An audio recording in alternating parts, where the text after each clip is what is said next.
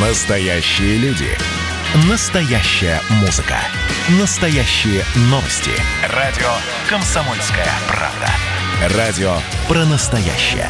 97,2 FM. эм.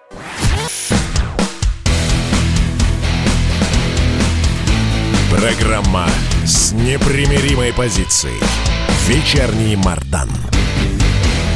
Всем здравствуйте! В эфире радио «Комсомольская правда». Я Сергей Мардан, а с вами снова...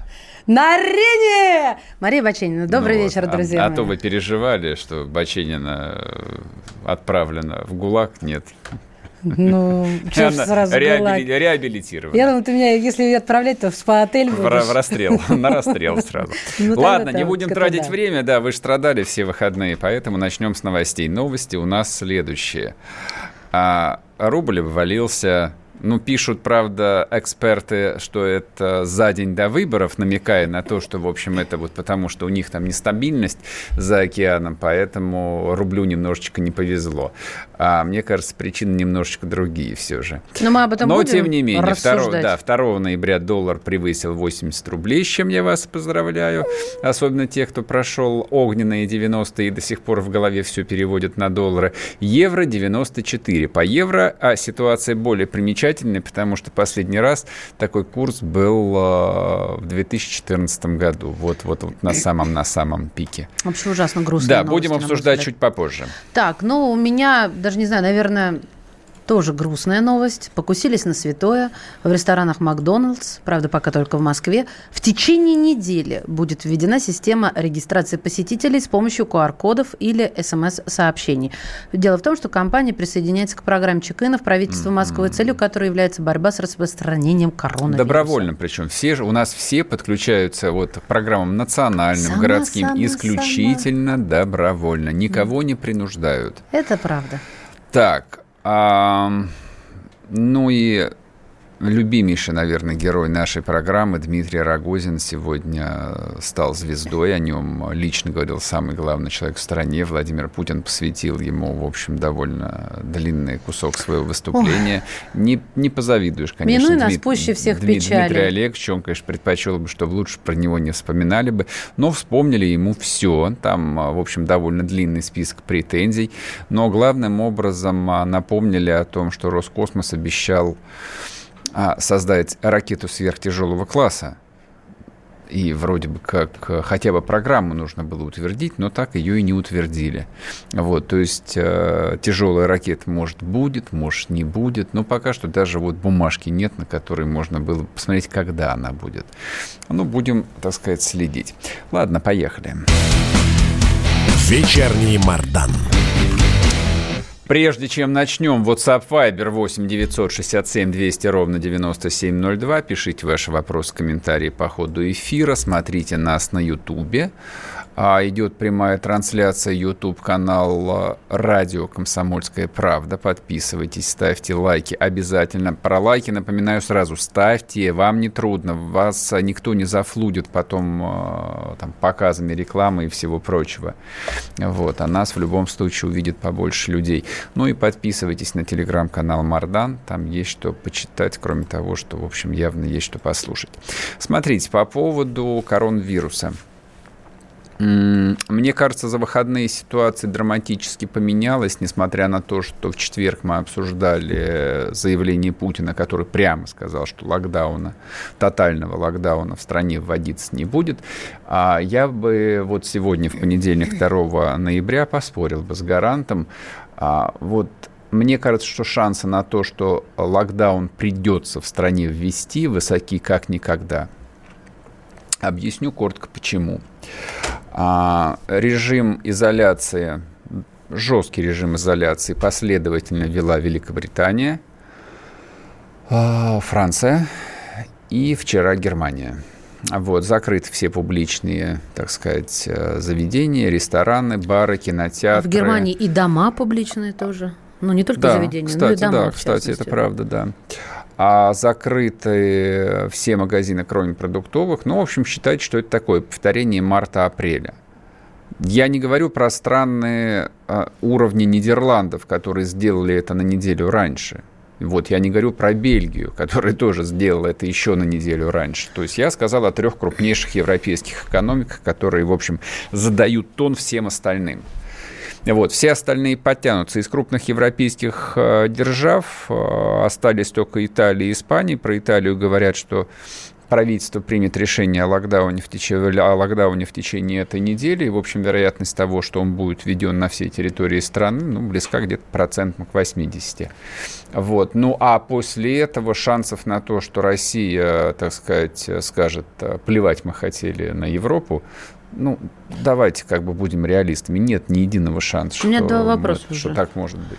Первый вопрос. А, ты действительно считаешь, что могут отыграть, вот когда на таком уровне прозвучало, что не будет? Да, конечно, могут, естественно. А были такие прецеденты? На моей памяти такого не было, что раз, а потом ну, нет, смотри, ребят, смотри значит, надо. А, здесь а, это же не вопрос отыграть, не отыграть. Это, это не вопрос отыграть, не отыграть. Не... Это вопрос авторитета и твердости решений. А еще, конечно, сюда тут же вопрос, мы не Германия – мы даже не Бельгия, ну вот мы с тобой, да, а, и, соответственно, ну, как мы уже, это уже звучало в эфире, извините за легкий флер циничности, либо от голода, либо от коронавируса. Ну, это вопрос такой, понимаешь, а, мы во второй части обсудим обязательно экономическую составляющую, то есть действительно последствия для российской экономики даже ограниченного локдауна, то есть если будет а, прихлопнута потребительская часть экономики для крупных городов, это будет невыносимо тяжело. Главное, это будет очень тяжело для десятков миллионов людей, которые, в общем, а, вот в этих отраслях заняты.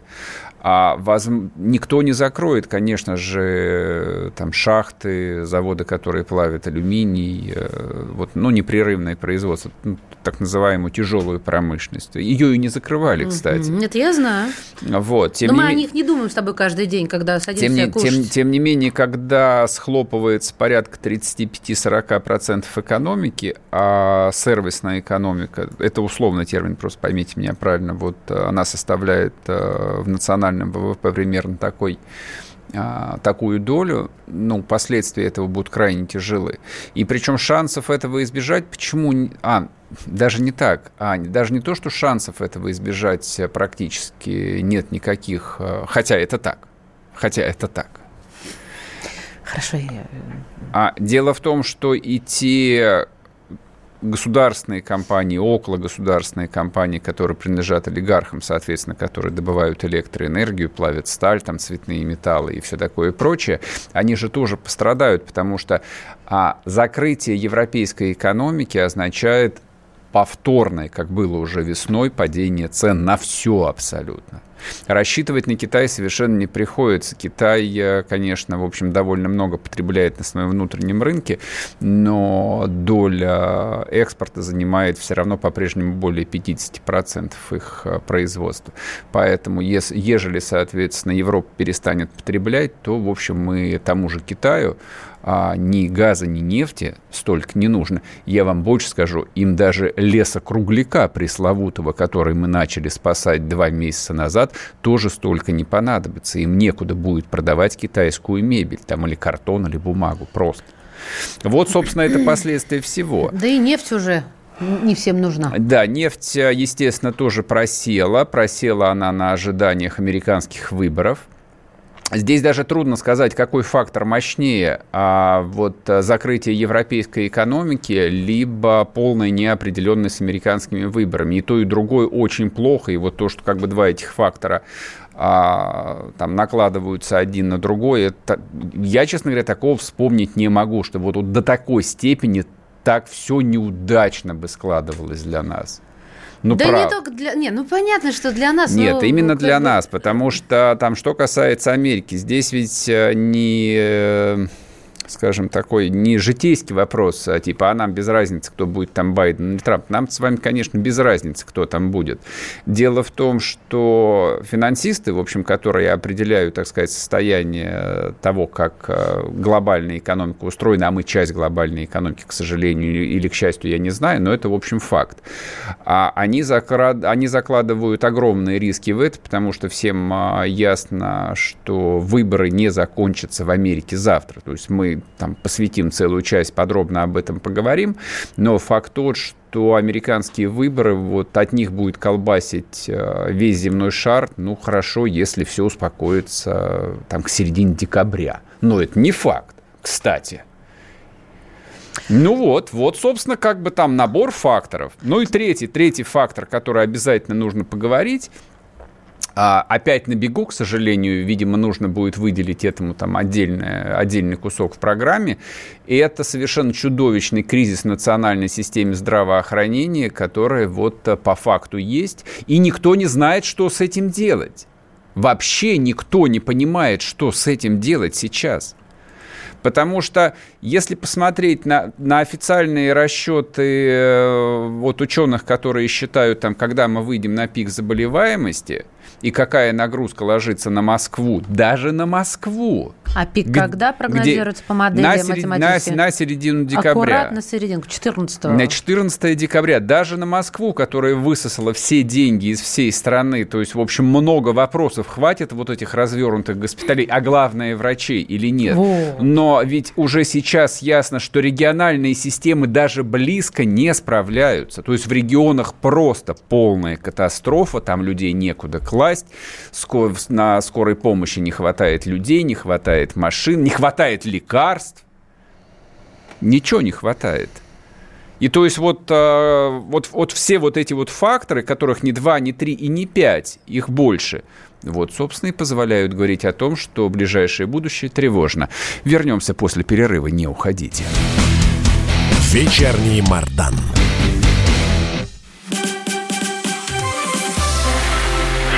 Это было начало это действительно история, которая будоражит. Так вся страна обалдела. И Россия родина слонов, она от океана до океана, да, и мы, мы всегда правы, мы никогда не сдаемся.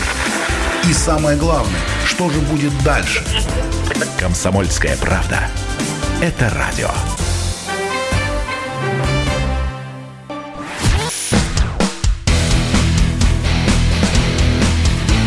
Программа с непримиримой позицией. Вечерний Мардан. И снова здравствуйте. В эфире радио «Комсомольская правда». Я Сергей Мардан. Я Мария Баченина. Здравствуйте. WhatsApp Viber наш 8 967 200 ровно 9702. Идет трансляция в Ютубе. Там работает чат. Присоединяйтесь. Только когда присоединились, не забывайте нажимать кнопку «Нравится». Это важно. Так, значит, мы с вами говорим о чем? Говорим мы о том, что введение нового карантина, на мой субъективный взгляд, я ни на чем не настаиваю, практически неминуемо. А, и, соответственно, каковы последствия будут для всех и для каждого? Но... В горизонте, так скажем, месяцев на шесть. С нами на связи Никит Кричевский, который а, все нам растолкует. Наш коллега, экономист, наш коллега, экономист профессор. профессор. Никита Александрович, добрый вечер. Мардана Баченина, Советский Союз. Да. Здравствуйте, Никита Александрович. На Во- мой воистину взгляд, советский. Введение карантина минуемо. О чем неоднократно говорили, ну, по-моему, уже все, включая президента Российской Федерации. В четверг он сказал. Почему не будет? Александрович, не будет. Не вводите в заблуждение наших слушателей. Почему не будет? Потому что второго карантина, повторения весеннего банкета ни экономика, ни бюджет, ни страна просто не выдержит. По-хорошему его надо ввести. Но это по-хорошему. Но по факту мы э, очень быстро получим э, массовое недовольство действиями властей с непредсказуемыми результатами. Ведь для нас очень важно не только социальное спокойствие, но и социальная стабильность в целом, Сергей Александрович. Здесь, на мой взгляд, просто выбор э, между плохим и очень плохим. Если карантин не вводить, очевидно, что система здравоохранения в регионах окончательно грохнется уже через неделю. А если вводить, то людям будет нечего есть. И в том и в другом случае социальное напряжение будет высоким. Вот ты бы, ты бы, ты бы что выбрал? Я вас расстрою, система здравоохранения в регионах уже грохнулась. Там уже произошла катастрофа, и вы это прекрасно видите. Я просто не, хот... не хотел разжигать. Ну хорошо, Сергей Александрович, вы доверили, делегировали это почетное обязанность. Наговорить на 282 статью тебе, да. Господа, у нас время, давайте сейчас отодвинем между собой и расскажем часы, Мария. Я- Дайте да. пообщаться. Сейчас. а, А а, почему, ну. почему, почему, почему я э, говорю о том, что катастрофа, к сожалению, уже наступила? Во-первых, потому что сегодня премьер Мишустин сказал о том, что а, система здравоохранения загружена максимально. Во-вторых, а, ни одна мировая национальная система здравоохранения, естественно, не предполагала столь массового наплыва а, ковидных пациентов. Ну и в-третьих, э, мы все знаем о той э, безумной совершенно оптимизации, которая произошла в системе здравоохранения России несколько лет назад. Ну а что мы хотели? Но самое главное в этой истории не то, что была оптимизация, а то, что за 30 лет э, новой власти были уничтожены, как сегодня модно говорить, протоколы когда при наступлении эпидемии а, включаются те или иные механизмы для того, чтобы а, купировать, э, купировать эти процессы, ну, если не в зародыше, то очень-очень близко, как, например, это сегодня происходит в странах Южной, Юго-Восточной Азии, ну, и в той же, к примеру, Северной Корее. Мгм. Хорошо, а, но вот предположим, даже а, Россия не вводит жесткий карантин, все идет как идет, соответственно, там народ а, в чатиках обсуждает, что людям предлагают сидячую госпитализацию и прочее. Тем не менее, закрытие на карантин Европы означает же падение цен на нефть и газ или нет? Безусловно. Безусловно, э, хотя потому, что э, существенно снижается потребление нефти с газом. То есть э, уменьшается выработка электроэнергии, меньше нужно тепла, меньше нужно мощности, а, следовательно, меньше нужно сырья для их производства. И э, то, что э, это уже происходит сейчас, видно хотя бы по котировкам нефти и газа, которые мы наблюдаем ну, буквально вот в режиме онлайн. Мгм. Так, а, а, И, и ш- и что будет с бюджетом в этой связи? Это мы, это мы констатируем, да, оно упадет, да, как бы цены упадут, да, не будут покупать. И что будет с бюджетом? С бюджетом будет все хорошо, Сергей Александрович. За счет А, чего? За счет печатного станка, который был запущен впервые 12 октября этого года. А, не принципиально, сколько вы заплатите или не доплатите налогов и взносов. Будет не хватать, подпечатаем. Вот ровно так рассуждал весь октябрь родной а, Минфин, когда а, буквально за месяц смог привлечь э, с рынка, где и так нет денег, Мгм. полтора триллиона рублей. Столько же, сколько за предыдущие 9 месяцев. Откуда это взялось? Это взялось, естественно, за счет того, что а, распродавались ОФЗ и замещались с помощью свеженапечатанных денежных знаков. Ну, естественно, безналично. Мгм. При этом обратите внимание, как а, нам вешают лапшу на уши. Ничего страшного не происходит. Ну, подумаешь, э, госдолг увеличивается. Это ерунда какая-то. Но только когда сравнивают Америку, а, почему-то не говорят о том, что там проценты по государственному долгу в разы меньше по сравнению с Российской Федерацией. Плюс ко всему, а, а, в Америке трежерис покупает весь мир. Китай, Южная Корея, Япония, т- Сингапур, да, даже Российская Федерация. А наши рублевые ОФЗ никому не нужны. А кто их покупает? Откуда они берутся? Это, это Центробанк их э, Их покупает или нет? покупает госбанки, Мгм. потом госбанки несут их в центральный банк э, в качестве обеспечения по а, новым деньгам, и э, Центробанк выдает эти деньги а, в, ну, э, в залог в, в качестве э, обеспечения э, тех ОФЗ, которые Госбанки приносят. Госбанки э, выкупили порядка 77% всех э, ОФЗ, которые в последние месяцы предлагал Минфин. А, последний вопрос. А, Ну, я подозреваю, что основному числу наших слушателей там все равно мало чего стало понятно вот про наш ученый разговор про ОФЗ. Но А вы как- моих, моих слушателей это не сравнивайте не с, с Плинтусом. Ну что же вы, Сергей Александрович, у нас образованная публика. Вообще, вообще радио «Комсомольская правда» слушают э, хорошие, образованные люди. И- людей. Да, и тем не менее, давай сделаем контрольный выстрел. А что же будет с инфляцией и что же будет с курсом доллара к 31 декабря? И то, и другое непрогнозируемо. Его нарисуют ясно, и то, и другое ясно, или нет? что инфляцию нарисуют. У нас э, цены на многие продукты питания выросли на десятки процентов. Угу, Вспомните правда. сахар, подсолнечник, гречку и прочее. А фактически инфляция 3,3%. Что касается курса, курс абсолютно непредсказуем. Угу. И зависит сегодня исключительно от доброй воли Минфина, ЦБ и крупнейших госбанков. А крупнейшие госбанки, и это негативный а, момент, сегодня не видят иного способа заработка а, рублевой прибыли, а кроме как а, спекуляции на валютном рынке. Проще говоря, мы сегодня получили ОФЗ, а, купили на них валюту, а через месяц продали и зафиксировали прибыль. Поэтому курс будет расти, и он будет расти, точнее, рубль будет ослабевать и дальше. Ясно. А вот до каких, до каких пределов никто не. То есть хэппи-энда не будет не, не, ни в первом, ни во втором, ни на третье даже, дорогая. как компот. Ну, что же вы? Она пропустила его. Меня не разбудили-то. А? Никит Кричевский был с нами, экономист. Никит Санж, спасибо тебе большое. Спасибо. Как так, ну, Мне да, даже грустно стало. Вот я здесь я сижу. Два, слова да. буквально добавлю, хотя все, хотя все, ну, наши, все наши слушатели и так все прекрасно понимают. То есть вот эта вот инфляция, которая там 3%, а, а также учетная ставка Центрального банка про 3,75, это, в общем, а, не более чем пустые цифры, из которых вообще ничего не знать. Что касается учетной ставки, то любой человек может прийти в банк, там, допустим, за ипотекой, ну, вот, не по, не вот этой датируемой по 6%, просто дайте ипотеку угу. на, покупки, на покупку вторички таблички. И он расскажет, соответственно, какой реальный э, процент по кредиту, или там потребительские кредиты, или кредиты карточные. Ну сколько? 15-19% годовых? Ну, это вот ставка по стандартным кредитам. Это что загнул? 15, по, кар... 19. по карточным, а, а по карточным, по кредитным картам ну, кто ставки. сейчас берет такие берут Кредиты. по кредитным картам ставки до 50%, извините меня. Это и, я соглашусь, и не только потому, что банки жадные, а потому что лимиты и требования ЦБ такие, что у банков просто нет никакого другого выхода. А что касается инфляции, ну, в общем, как Кричевский сказал, то есть если взять основные продукты питания, из которых, собственно, вот э, инфляцию рисуют, то как в ситуации, когда сахар подорожал на 100%, нет, сахар на, да, сахар на 100, подсолнечное масло на 200, по-моему, а вот каким образом инфляция в 3% у нас по-прежнему остается.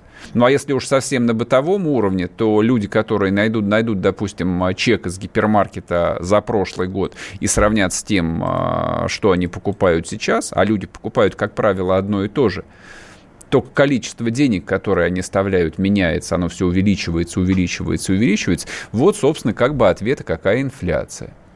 Инфляция растет и будет расти. Вопрос только какими темпами и ради чего. А повлияет ли на это закрытие на локдаун, там станет ли это катастрофой? Ну, не знаю, я вот свое мнение сказал, Кричевский просто в этом смысле больше активист, он считает, что поскольку там российская экономика этого не выдержит, поэтому решение не будет принято, а я исхожу из другого. Решения в Российской Федерации часто принимаются, исходя а, не из логики и не из здравого смысла, а из политической целесообразности. А вот как трактуется в тот или иной момент политическая целесообразность, это тайна мраком покрытая, которую никто раскрыть не может. Пример, пример старших товарищей, я имею в виду Евросоюза, является определяющим. Поэтому Россия весной ввела локдаун, просто глядя на Европу, хотя для этого не было никаких оснований сравнивать цифры о заболеваемости тогда и сейчас – вот сейчас она, мягко говоря, намного выше. Ну вот, собственно, как бы и ответ. Ладно, вернемся после перерыва, не уходите. Вечерний Мардан. Эдвард, здрасте, меня слышно? Да, Олег Владимирович, вас отлично слышно. Я тот человек, который в течение ближайшего часа верноподданнически будет поддакивать вашим монологам. Главное в таких случаях не спрашивать, а что произошло с предыдущими соведущими. Ой, слушайте, не дай бог поддакивать, потому что в споре, иногда даже в таком эмоциональном споре, и есть главный секрет успеха нашей программы. А так получается, что мы просто жертвуем от щедрот наших. А в ответ получаем пощечины и плевки. Надо ли это нам? Слушайте, вы обещали поддакивать, в итоге я поддакиваю, потому что я совершенно с вами согласен. Отдельная тема с Олегом Кашиным и Эдвардом Чесноковым. На радио «Комсомольская правда». По будням в 9 вечера по Москве.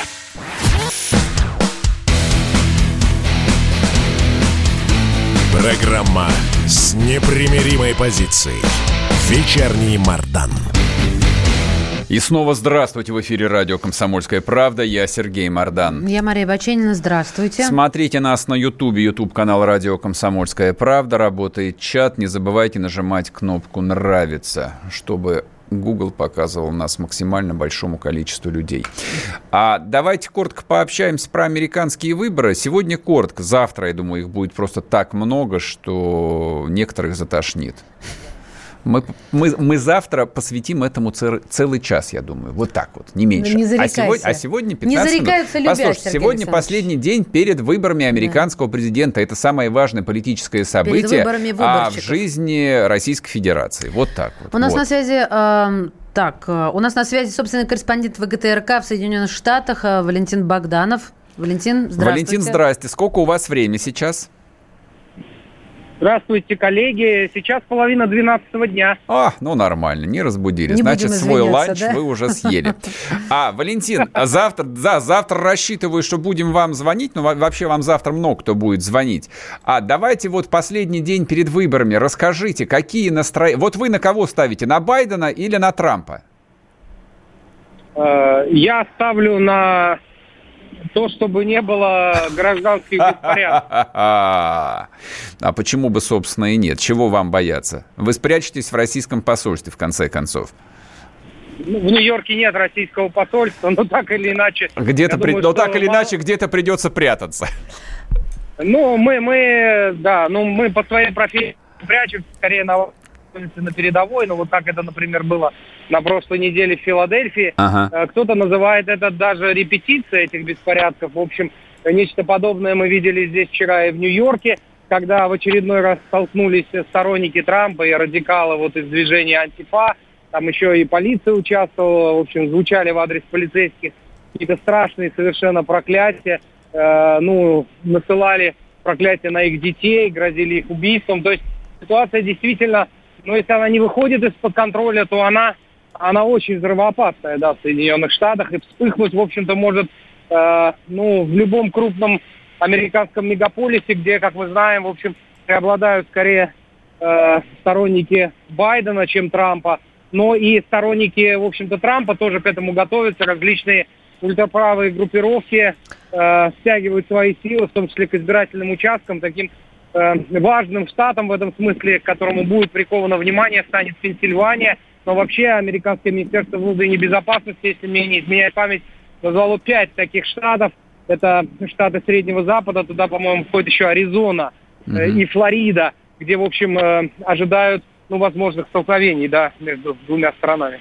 Слушайте, ну, Трамп, даже после того, если он проиграет, он остается до юра еще какое-то время президентом. Соответственно, одновременно главнокомандующим. А, спрашивается, в чем проблема? Ввел войска, и все нормально. Вот мы это наблюдаем сплошь и рядом сейчас, вот по соседству. Или все не так просто?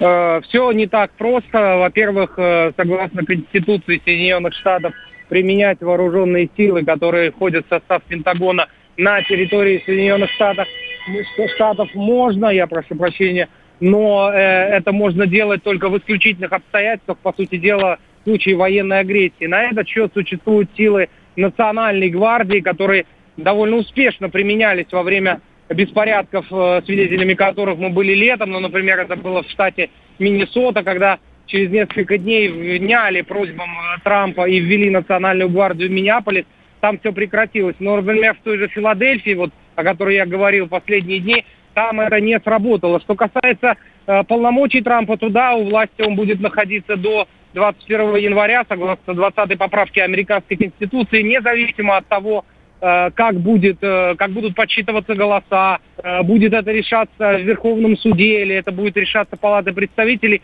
Э, дедлайн вот этой красной даты является 20 января 2020 года, когда новый президент Соединенных Штатов или новый старый президент Соединенных Штатов должен э, быть приведен к присяге и должна пройти инаугурация. Скажите, пожалуйста, вот я наблюдал последний год за этими вспыхивающими волнениями в разных а, крупных городах США, но нигде, в общем, не было, ну, по крайней мере, значимых инцидентов а, с нападениями, с убийствами полицейских. То есть вот эту красную черту там ни антифа, ни БЛМщики, ну, никто ни справа, ни слева не переходили. Вот а, степень, да, вот, соответственно, вот американские эксперты... на самом, на самом угу. деле это не так, это не так, эту черту уже переходили. Мы угу. можем вспомнить такие случаи. Убийств не было, но были попытки в том же Миннеаполисе, стреляли в полицейских, полицейского, полицейскую женщину-сержанта буквально на днях джипом большим пикапом сбили uh-huh. в Филадельфии. Uh-huh. В Нью-Йорке бросали бутылки с зажигательной смесью в полицейских там очень большие сроки, кстати, грозят. Угу. Это тоже были несколько сторонниц антифа. Эта красная линия успешно преодолена. И, конечно, вопиющая история происходила в Портленде, свидетелем которой я там был. Ну вот буквально один вам штрих. Mm-hmm. На моих глазах э, два э, молодых участника вот этого движения антифа швырнули электрический самокат в полицейского. Мне показалось, что, наверное, сломали руку, в общем, человеку, который находился там внутри в здании федерального суда. То есть там бои шли на протяжении... А он в ответ выстрелил, было... Валентин? Простите, он выстрелил в ответ? А, ну, что значит выстрелил? То есть, значит, нажал полиция... на курок. А, на, нажал на курок чего? А, нажал на курок, а, а, так скажем, оружия, которое стреляет резиновыми пулями, безусловно, но полиция еще не применяла для разгона массовых беспорядков здесь огнестрельное оружие. Хотя национальные гвардейцы, конечно, ходили с оружием и, в общем, одним своим видом а, успокаивали эти толпы, ну, в том же Миннеаполисе, да, это было. Скажите, пожалуйста, а вот а, мне тоже интересно мнение там экспертов по внутренней безопасности. А если, предположим, волнения вспыхнут сразу, не знаю, там, ну, скажем, в 10 крупных городах в моменте, а Хватит ли сил? Да, американское государство вот с точки зрения просто количества полицейских и нацгвардейцев справится с этим или нет? Есть такие а, опасения? А, Это обсуждаются такие сценарии? Э, безусловно, ну вот важно что понимать. В Америке нету единой полиции. Америка это э, сложно организованное федеративное государство и национальная гвардия, каждая, каждая э, так скажем, в составе каждого штата национальная гвардия подчиняется губернатору данного штата. Uh-huh. В Соединенных Штатах, как мы помним, Дональд Трамп в том же Портленде ему пришлось задействовать силы пограничного и таможенного контроля, вот непосредственно подчиняющиеся ему, так скажем, силовики, которые могут наводить э, порядок, ну, в различных, так скажем, субъектах этой Американской Федерации, mm-hmm. да, в этих штатах. Э, действительно, разные совершенно возможности у этих штатов, потому что разные доходы, разные бюджеты, но э, для, для наведения порядка ну вот тех имевшихся, так скажем, э, э, противостояний, этого хватало. Тут еще вот важный момент нужно учитывать, мне кажется, и действительно стоит его учитывать. Это то, какая администрация в том или ином штате. Например, в Вашингтоне, где, ну, все предполагают, и это уже не секрет, движение Black Lives Matter заявило, что 3 ноября они выйдут на площадь, которую они прозвали BLM Plaza, на площадь перед Белым домом, независимо от результатов выборов, они будут требовать отставки Дональда Трампа. То есть это такой уже анонсированный митинг, который, вероятно, и есть э, немалая вероятность, может перейти в какие-то насильственные действия. Поэтому у Белого дома укрепляют забор сейчас. Ну вот э, тут важно что понимать, что, например, в Нью-Йорке местные власти представлены демократами. В Вашингтоне мэр демократ, чернокожая женщина. Э, в Миннеаполисе, в Мичигане, где было много столкновений, также власти представлены демократами. Везде где у власти находятся демократы. Это такая важная тема, э, в общем, э, последних месяцев предвыборной кампании. Дональд Трамп об этом часто говорит, что в демократических штатах э, местные губернаторы, местные мэры не могут, а главное, не хотят наводить порядок. Ведь как его можно было, например, наводить в Портленде? Можно было арестовывать и, ну, в общем, доводить дело до суда в отношении этих радикалов. Но нет, судей, которые, в общем, тоже часто являются в Соединенных Штатах избранными, они буквально вечером отпускают задержанных полицейскими радикалов, они выходят и вечером они оказываются э, перед зданием того же суда и продолжают, в общем, э, творить вот эти противоправные действия. Это такая бесконечная карусель. Поэтому очень важно действительно, где это будет происходить. Где-нибудь во Флориде, где губернатор республиканец, союзник Трампа. Я думаю, что это быстро подавят, если это начнется. А, например, в Нью-Йорке, где э, мэр демократ и он ненавидит Трампа, Билл Деблазио, э, полиция, возможно, будет смотреть на это сквозь палец. Ясно. Спасибо большое. В общем, будем Спасибо. ждать, будем смотреть, как все будет складываться. Да, для вас главное, чтобы все прошло тихо Берегите и максимально себя. безопасно. Валентин Богданов, СОПКОР ВГТРК в США. Слушай, я под впечатлением. Для нас это все, конечно, там слушать довольно дико. Как-то, Дико, да, там конечно. губернатор принимает решение разгонять, не разгонять, судьи отпускают. Тебя кидают Но- электрический самокат, Но а я ты хотел другое сказать. не Вот представляете, в вот до ответ. какой степени а, устойчивая, а, могущественная политическая система, что вот даже в условиях действительно реального федеративного государства, где свобода законодателей каждого штата просто, в общем, сопоставима со свободами и возможностями независимой страны, тем не менее, вот Америка остается Америкой. Вот, это, конечно, удивительно, и мне кажется, любая попытка там а, копировать Америку, кем бы то ни было, совершенно смехотворна, и именно поэтому ни у кого это не получалось. Абсолютно вот уникальное политическое, экономическое образование на земном шаре, совершенно неповторимое. Мне кажется, вот нужно смириться с тем, что вот а, они такие, какие они есть, а дальше действительно искать соб- собственную модель и не пытаться, не пытаться ничего там имитировать. Так, да, ладно. анонс мы неплохой, по-моему, сделали. Это очень будет интересно. Да, поэтому Хотя завтра будем смотреть. Вот, от того, триллер. от, от- от, собственно, от исхода этих выборов зависит действительно очень много, и действительно то, как мы будем жить в ближайшие 4 года. Вернемся после перерыва, не уходите. Вечерний Мардан. Георгий Бофт. Политолог, журналист, магистр Колумбийского университета, обладатель премии «Золотое перо России» и ведущий радио «Комсомольская правда». Авторскую программу Георгия Георгиевича «Бофт знает». Слушайте каждый четверг в 17.00 по московскому времени. А что такое деньги по сравнению с большой геополитикой? Мы денег тут не считаем.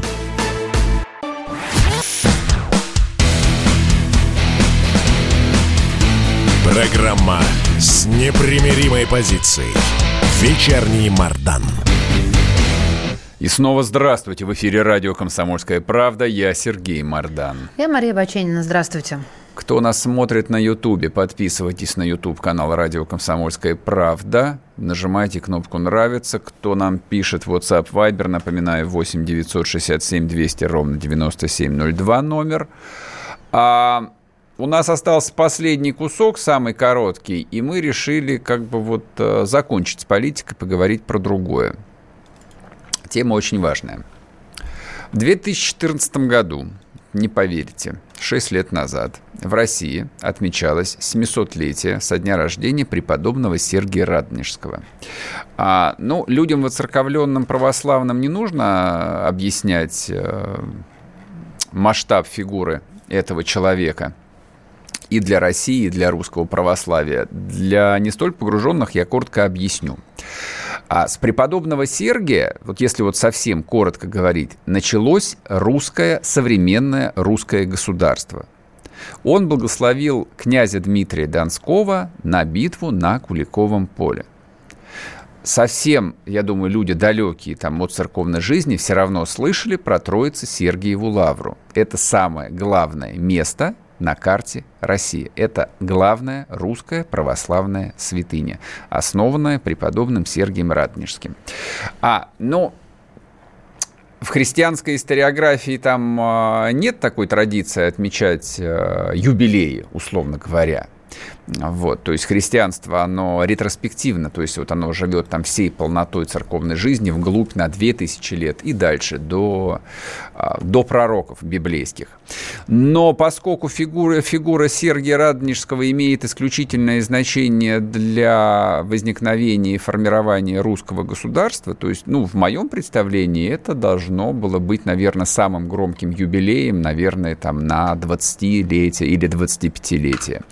А памятник хороший, большой, красивый памятник преподобному Сергию в Москве так и не поставили. Хотя есть проект. Хотя есть проект великолепный, да. но не сложилось. Были сначала деньги, потом выбивали да. а, Мы место. Пог... Да, поговорим об этом с Олегом Даниловым, человеком, который вот этот проект а, своими силами и двигал. А почему не получилось и что же, в общем, будет происходить дальше.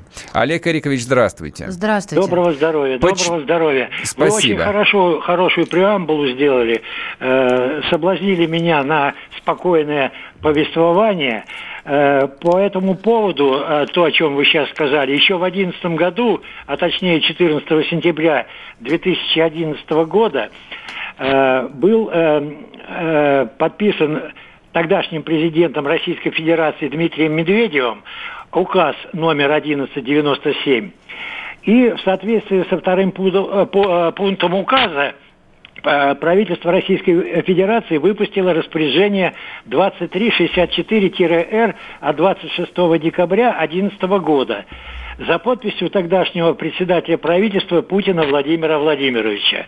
В пункте 65 этого распоряжения создание памятника преподобному Сергию Радонежскому предусматривалось, предусмотрено лишь проведение конкурса на лучшее архитектурно-скульптурное решение проекта памятника Сергию Радонежскому и приобретение модели памятника Сергию Радонежскому. Из-за ошибки сотрудников э, Департамента культуры, туризма, спорта и национальной политики – э, готовивший 65-й пункт постановления правительства, абсолютно не предусмотрены работы на создание памятника в натуральную величину. Лепка в глине, отливка в бронзе, а также монтаж памятника на месте его расположения. Хотя деньги проставлены. Угу. Вот представьте себе, вы пришли зарплату получать, деньги проставлены, а имени, фамилии отчества ваши нет. Дадут вам зарплату? Нет, не дадут. Э, московские власти совместно с Министерством культуры под патронатом Русской Православной Церкви провели конкурс на лучший проект памятника преподобному Сергию Радонежскому. И э, э, 7 мая 2015 года при открытии памятника маршалу Советского Союза Рокоссовскому я обратился к тогдашнему председателю правительства Медведеву Дмитрию Анатольевичу с просьбой принять меня по этому вопросу. Однако эта встреча так и не состоялась, по причинам, не от меня. Мои многочисленные обращения в правительство города Москвы, Министерство культуры Российской Федерации, правительство Российской Федерации, крупные финансовые учреждения России, судебные органы с просьбой исправить данную ошибку и профинансировать проект памятника остался без поддержки. И только после моих неоднократных обращений в администрацию президента Российской Федерации вопрос с инвестором был решен. По этому вопросу в феврале 2017 года меня принял заместитель руководителя администрации президента Островенко Владимир Евгеньевич. В рамках часовой, очень конструктивной, с моей точки зрения, э, беседы была обещана помощь в финансировании проекта силами спонсора – Через несколько дней меня принял сотрудник администрации президента Попов Сергей э, Всеволодович, который поддержал воп э, вопрос о финансировании проекта, но сказал, что спонсор попросил предоставить письменное благословение патриарха Московского и всея Руси Кирилла без гарантийного письма спонсора. Олег, Олег Эрикович, у нас ай. просто две минуты до конца эфира, поэтому давайте да. на, на главном теперь остановимся. В чем причина, да, какая нужна вам помощь? Причина, причина такая – я обратился э, э, в очередной раз уже к новому премьер-министру Мишустину Михаилу Владимировичу. Угу. Однако до, его, до него письма не дошло. Письмо в нарушении 59-го э, закона ФЗ, э, 8 статья, пункт 6 э, отправлено в ту же инстанцию, которая допустила э, ошибку. Опять в Департамент культуры и т.д. и т.п. Значит, я обратился в Пресненский суд, чтобы ответственные сотрудники, суд обязал их довести эту информацию и мою просьбу до Мишустина, однако суд не принял, э, судья не принял, федеральный судья не принял мою... Олег Эрикович, и а последнее, я деньги хочу, нужны что... или место? Скажите, у нас... Место, мин... Да, место нашли. Деньги вот. нужны, правильно? Э, нужны только деньги. Это Сколько чуть, нужно денег на чуть, памятник чуть великому святому? Чуть, чуть больше 30 больше миллионов. миллионов. Но надо иметь в виду, фигура сложная, впервые в христианстве, э, она будет иметь... Э, э, э, Трехмерное пространство. Да, я видела пространство. Поэтому позвольте мне. Э, три строчки осталось мне сказать я хочу обратиться непосредственно к президенту Российской Федерации по двум причинам. Во-первых, он подписывал это постановление, и, скорее всего, его, его сотрудники подвели, допустив эту ошибку. Пусть он даст либо сам, либо даст поручение Мишустину, потому что только и этого прерогатива этого человека исправить настоящую ошибку. И пусть они исправят эту ошибку. Исправлена Хорошо. будет ошибка, Будет, У нас заканчивается будет эфир. Спасибо, Олег спасибо. спасибо. Спасибо. Олег, Олег Данилов, Данилов был с нами, кандидат экономических наук. Мы с вами прощаемся до завтра. Да, читайте подробности в газете «Комсомольская правда». Вечерний Мардан.